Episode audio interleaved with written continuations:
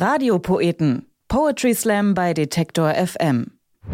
Herzlich willkommen zu den Radiopoeten. Ich bin Ivi Strüving. Hi. Kein Shakespeare ohne Bachelorette, kein Jim Jarmusch ohne Sonja Zietlow. Damit hält Poetry Slammer Caleb Erdmann, der am Deutschen Literaturinstitut in Leipzig studiert, sein Gleichgewicht. Nicht die große Literatur lehrt uns über das wahre Leben, sondern im Müll rumbuddeln, im Trash.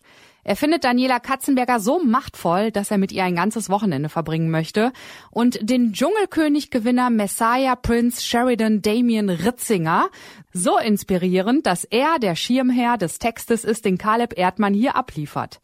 Ich bin ein Trash-Konsument und stolz darauf, sagt er. Oder ist er nur ein trauriger Akademiker, der versucht, sein niedriges Selbstwertgefühl durch die Abwertung von Trash-Kultur aufzupolieren? Nein, es ist doch eine Verteidigung des Trash. Caleb Erdmann, der sich gerade bis auf weiteres in Corona-Pause befindet und Zeit für das Trash-Fernsehen hat, ruft, holt mich hier raus! Er weiß, wer die Nase zu hoch für Trash trägt, der verpasst was. Hier ist Caleb Erdmann und Trash. Ich kann nicht mehr. Ich steige aus aus der Hochkultur. Ich entabonniere alle Leute, die auf Instagram Bücher rezensieren. Ich will Trash. Gebt mir Trash.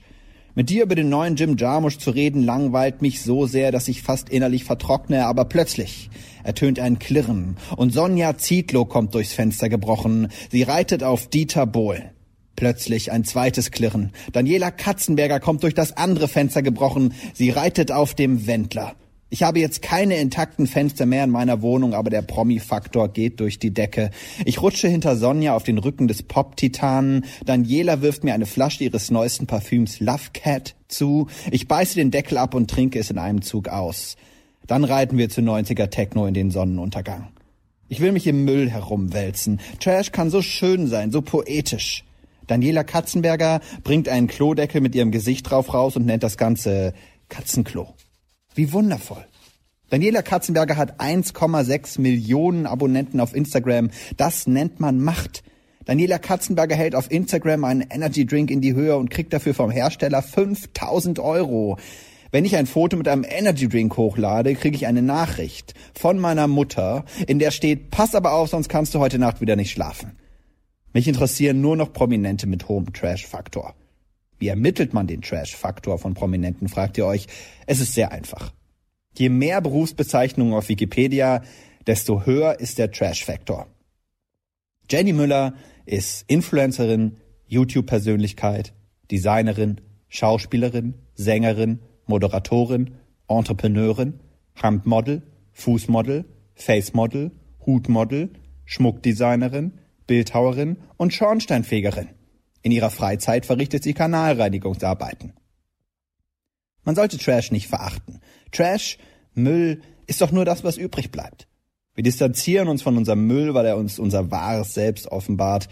Zum Beispiel erinnern mich die 15 Tiefkühl-Pizzakartons in meiner Küche täglich daran, dass ich ein Ziel in meinem Leben brauche, bevor ich 30 werde. Das Anspruchsvolle kann ja auch nur anspruchsvoll sein, wenn es auf der anderen Seite auch Müll gibt.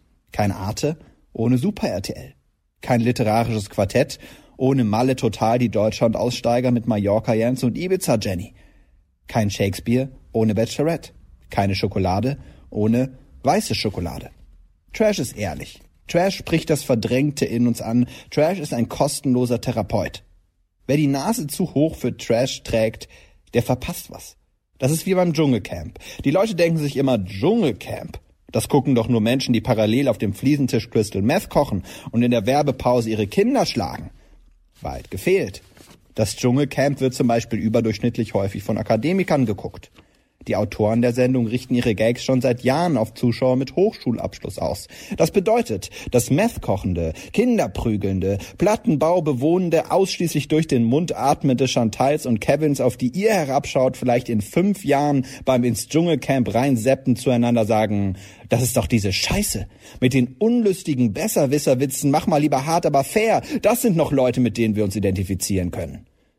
Und am allerbesten sind die Leute, die nur ironisch Dschungelcamp gucken und denken, sie tauchen in den Quoten nicht auf. Das macht eine Menge Sinn.